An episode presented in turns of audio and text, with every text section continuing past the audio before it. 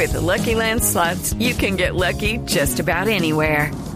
This is your captain speaking. Uh, we've got clear runway and the weather's fine, but we're just going to circle up here a while and uh, get lucky. No, no, nothing like that. It's just these cash prizes add up quick. So I suggest you sit back, keep your tray table upright, and start getting lucky. Play for free at LuckyLandSlots.com. Are you feeling lucky? No purchase necessary. Void where prohibited by law. 18 plus terms and conditions apply. See website for details. El padre Alberto Linero es periodista y también está en Mañanas Blue. 6 de la mañana, 38 minutos. Me impresiona y no entiendo las disputas por religión. No creo que haya ninguna razón para ofender, maltratar y hasta pretender eliminar a alguien por razones religiosas. Estoy convencido que las experiencias religiosas tienen que ser un llamado a la fraternidad, a la solidaridad y a vivir en paz en medio de las diferencias.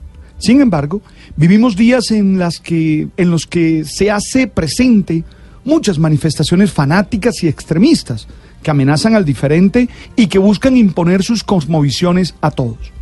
Por eso, hoy es noticia la foto del beso del Papa Francisco, vestido de blanco, y el gran imán sunita del Instituto Egipcio Al-Azhar, el jeque Ahmed Al-Tayeb, que estaba vestido de negro. El gesto de fraternidad se dio en medio del primer viaje que realiza un obispo de Roma a la península arábiga, cuna del Islam. Todo el día, el Papa y este jeque se mostraron juntos de manera fraterna. Y frente a la gran mezquita Sayed, una de las más grandes del planeta, y luego de firmar un documento sobre la lucha contra el terrorismo, en el marco de una reunión interreligiosa, se besaron en la tribuna de la conferencia de esta mezquita. Esto bañados por una lluvia de hojas de olivo, insisto, como un gesto de que, en el que podemos vivir juntos, desde experiencias religiosas distintas. De hecho, ese fue el énfasis del discurso que el Papa hizo a lo largo de este encuentro interreligioso. Él comenzó diciendo al Salón Alacún, que la paz esté con vosotros. Así comenzó Francisco su discurso y en este discurso reforzó la idea de la fraternidad, pero incluyó referencias directas a la realidad cotidiana de los habitantes del Oriente Medio. Se trata de un discurso de alto significado, ya que fue pronunciado en una región donde aún se constatan desigualdades evidentes y abundan las denuncias de discriminación religiosa. La imagen de los jefes religiosos en ese gesto de fraternidad es poderosa y tiene que ayudarnos a entender a todos que no se puede hacer de la religión un motivo de violencia, un motivo de guerra.